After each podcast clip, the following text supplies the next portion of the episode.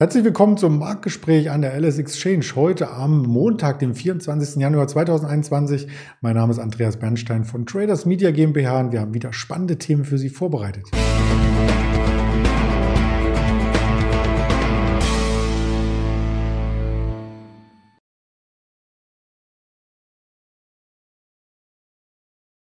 Die Themen möchte ich nicht alleine darbieten. Es geht natürlich um den DAX. Der ist weiter unter Druck zum Wochenstart. Wir wollen über HelloFresh und Siemens Energy sprechen, denn die sind ebenfalls unter Druck und als positive Aktien die Arcel Group und Unilever uns anschauen, gemeinsam mit unserem Händler Mischa, den ich hier ins Bild hole. Hallo Mischa. Hallo Andreas und hallo an die Hörer. Ja, zum Wochenstart hat sich der DAX ja erst einmal ein bisschen nach oben gearbeitet, zumindest wenn man den Vergleich hier anstellt zu Freitag 22 Uhr. Aber diese Erholung ist schon wieder verpufft. Da scheinen doch die Sorgen ähm, irgendwie am Markt zu dominieren, dass es äh, schlechtere Zeiten geben wird, oder?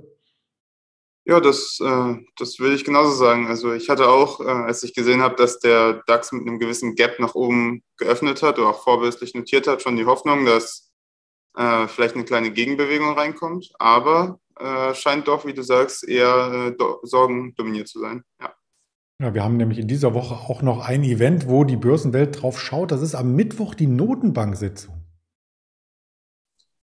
Ja, äh, ich glaube tatsächlich, also insofern äh, die letzten Wochen und Monate sehr stark von den Notenbanken dominiert wurden, sind die Sorgen jetzt eher äh, anderer Natur. Also klar, die Inflation spielt auch sicher ein Thema, aber ich denke mal, der Russland-Konflikt wird da zentraler sein. Mhm. Okay, davon werden wir aber dann nicht zu festen Terminen etwas mitbekommen. Die Notenbanksitzung ist schon ein fester Termin. Man erhofft sich zumindest Aussagen darüber, wann denn die Zinserhöhungen losgehen. Ja, ähm, da stimme ich dir zu, kann ich nicht mehr zu sagen. Echt. Ja, wir wissen es ja alle nicht, aber es wird auf alle Fälle äh, dann erwartet von Jerome Paul, dass er zumindest so eine kleine äh, Guideline ähm, gibt, äh, ob im März es losgeht, wie weit es geht mit den Zinsanhebungen, denn da wird am Markt ja teilweise sogar schon von fünf Anhebungen gesprochen. Auf alle Fälle sind die Märkte nervös in diesem Umfeld und volatil. Ich habe hier den VDAX New mal mitgebracht, der hat sich binnen einen Monats um 35 Prozent nach oben entwickelt, ist jetzt auf ein Niveau von über 25 wieder, also weit weg von den Jahrestiefs vom Vorjahr und fast schon bei den Jahreshochs der letzten Monate zumindest, bei den Hochs. Ähm, merkt man das auch im Handel, dass hier mehr hin und her geschichtet wird? Ja, das äh, will ich auf jeden Fall sagen. Also es gibt bestimmte Aktientypen, auf die wir auch gleich nochmal zurückkommen, was denen auf jeden Fall eher rausgeschichtet wird. Aber grundsätzlich ist es so, dass äh, doch etwas äh, Geld aus dem Kapitalmarkt fließt, andere das natürlich dann direkt wieder als Einstiegsmöglichkeit sehen. Also auf jeden Fall würde ich unterschreiben, dass die Volatilität höher ist. Ja, schauen wir uns gerne gleich mal ein paar einzelne Werte an. Zuvor noch der Blick auf das große Bild im DAX.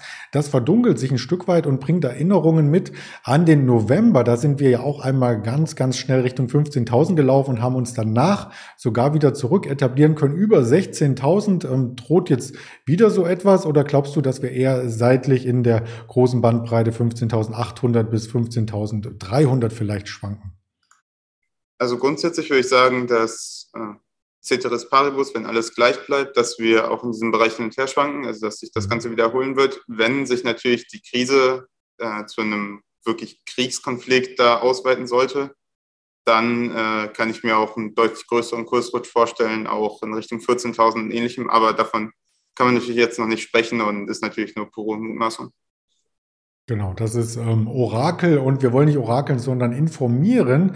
Beim Blick auf die Tagesgewinner und Verlierer ähm, sieht man, dass bei den Verlierern immer dieselben Werte dominieren, zumindest in letzter Zeit. Da haben wir zum Beispiel am Freitag mit starken Abschlägen die Siemens Energy gehabt. Heute wird er auch noch mal weiter abgeladen, um es mal umgangssprachlich auszudrücken. Damit sind wir unterm Emissionskurs angelangt, oder?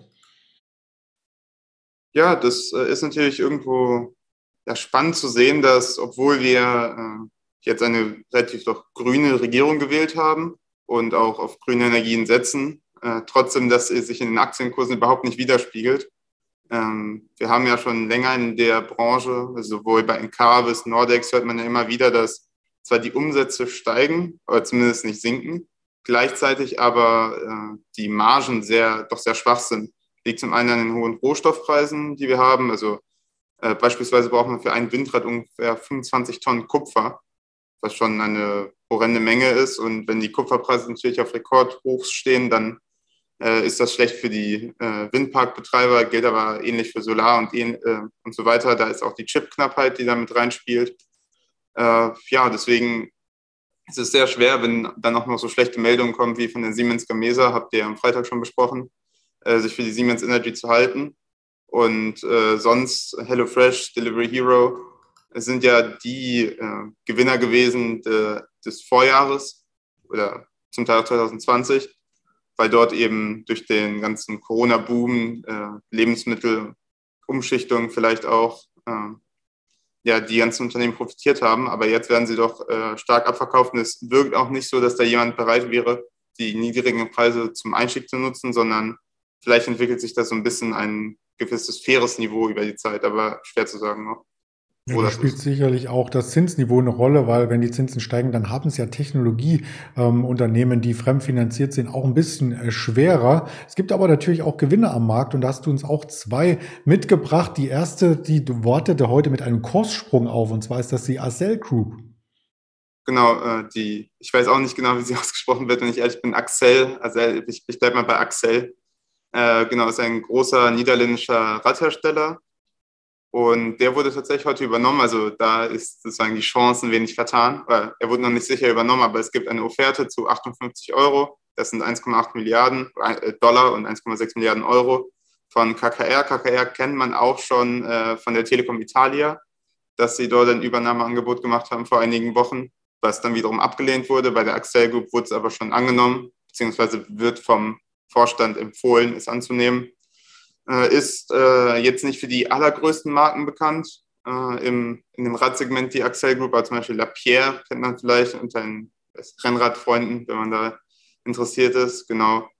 Äh, haben aber sonst auch äh, viele Marken in Hollandrädern und so weiter. Und äh, ja, an sich sicherlich für die Aktionäre, die jetzt dabei waren, ein gutes Geschäft und ein guter Deal. Ja, die haben sich dann positiv erschrocken, wenn sie heute ins Portfolio geschaut haben. Äh, positiv ähm, erschrocken hat man sich vielleicht auch als Unilever-Aktionär. Das sah in der letzten Woche gar nicht gut aus. Da ging es um eine Offerte äh, zusammen mit äh, GlaxoSmithKline oder quasi in dessen Richtung, die erst abgelehnt wurde. Wie hat sich denn das Bild jetzt entwickelt?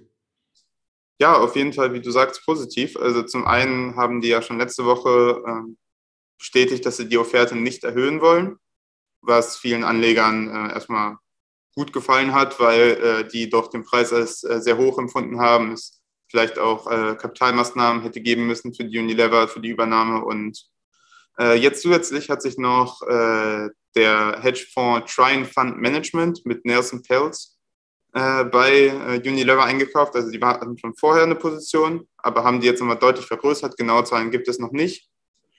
Und man weiß, dass äh, Nelson Pelz auch dabei war bei Procter Gamble, die ja quasi mit der größte Konkurrent von Unilever sind. Und der Chart der Procter Gamble hat sich deutlich besser entwickelt, bei der Kurs, als der von Unilever. Und Unilever gilt da ein wenig als abgehängt. Und Nelson Pelz sieht da anscheinend doch großes Potenzial. Er hat zum Beispiel äh, durchsickern lassen, dass er eventuell ein, eine Aufteilung, ein Split der Haushaltsbranche und der Hygienebranche äh, von Unilever durchziehen will oder zumindest äh, stark propagieren will. Ob das getan wird, in welcher Form, das steht noch in den Sternen, aber auf jeden Fall spannend für die Aktionäre, dass sich so ein doch ein großer und scheinbar auch erfolgreicher anhand der Procter Gamble äh, bei denen jetzt auch richtig mit einmischt.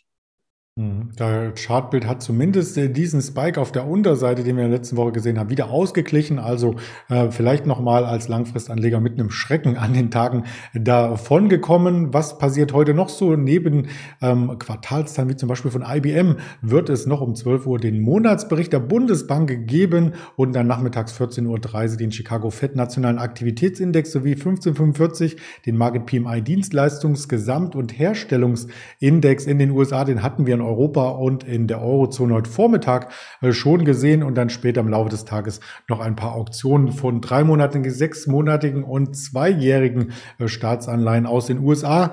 Weitere Informationen bilden wir ab, nicht nur auf YouTube, sondern auf Twitter, Instagram, Facebook und als Hörvariante bei Spotify, dieser Apple Podcast und Amazon Music. Jetzt haben wir alles genannt, wo wir zu sehen sind. Wir sehen uns vielleicht nächste Woche wieder, Mischa. Hat mir viel Freude gemacht. Vielen Dank. Ja, danke dir und schöne Woche dir und euch. Ebenso, ciao.